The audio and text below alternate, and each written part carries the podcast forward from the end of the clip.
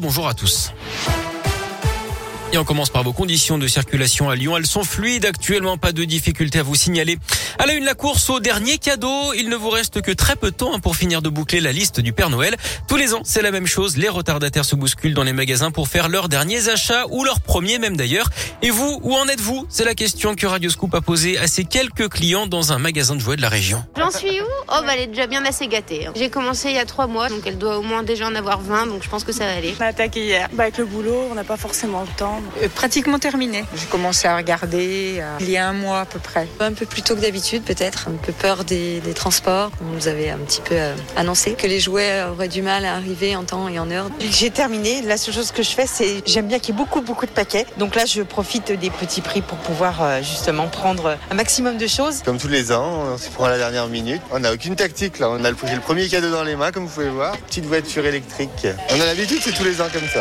Et d'après une étude, le budget cadeau s'élève à 257 euros en moyenne cette année. C'est 8 euros de plus qu'en 2020.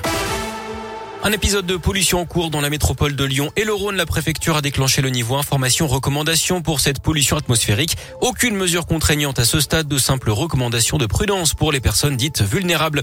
Une nocturne de vaccination contre le Covid à la Pardieu. Ce soir, ça se passe au deuxième étage du centre shopping. C'est pour les plus de 30 ans, sans rendez-vous de 19h à 23h. L'opération sera d'ailleurs reconduite jeudi prochain.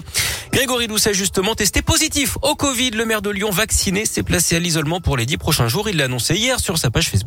Il n'y aura a priori pas de cas contact parmi ses collaborateurs. Un drame à Lyon. Hier soir, un homme de 88 ans est mort écrasé par un bus à la Pardieu. Ça s'est passé rue de la Villette. La victime est décédée sur le coup. Un commerçant attaqué par un commando armé. Ça s'est passé mardi soir à Dessines. Ce négociant en boucherie rentrait chez lui en voiture quand il a été intercepté par un véhicule. À bord, trois hommes encagoulés et armés qui l'ont forcé à s'arrêter et à monter avec eux. Ils l'ont ensuite conduit chez lui où l'attendait sa femme. Visiblement bien renseignés, ils sont repartis avec une grosse somme d'argent. Une enquête a été ouverte. Le mineur, mis en examen après l'attaque au couteau à la gare d'Amberieu en Bugey, dont lundi dimanche, a été incarcéré. Il a été placé dans un centre de détention pour mineurs de la région lyonnaise, d'après le progrès. Il est poursuivi pour tentative de meurtre. L'enquête se poursuit pour expliquer les raisons de ce geste. La piste terroriste n'est pas totalement écartée. On passe au sport et au foot avec l'OL qui piétine en cette fin d'année. Match nul un partout contre Metz hier une 13e place à la clé. C'est le pire classement des Lyonnais à mi-saison depuis la saison 95-96. Ça s'est beaucoup mieux passé pour les filles de Lasvel en basket et en Eurocoupe. Comme à l'aller, elles ont largement dominé les Turcs de Sport hier en playoff. Victoire 99 à 46 qui leur ouvre les portes du deuxième tour avec l'avantage du terrain. Ce sera le 13 et 20 janvier face aux Russes de Nika Siktivkar. Et puis à suivre ce soir les garçons de Lasvel qui reçoivent les Turcs de Fenerbahçe. C'est à 21h, une rencontre à suivre gratuitement sur la chaîne L'équipe. Alors j'ai une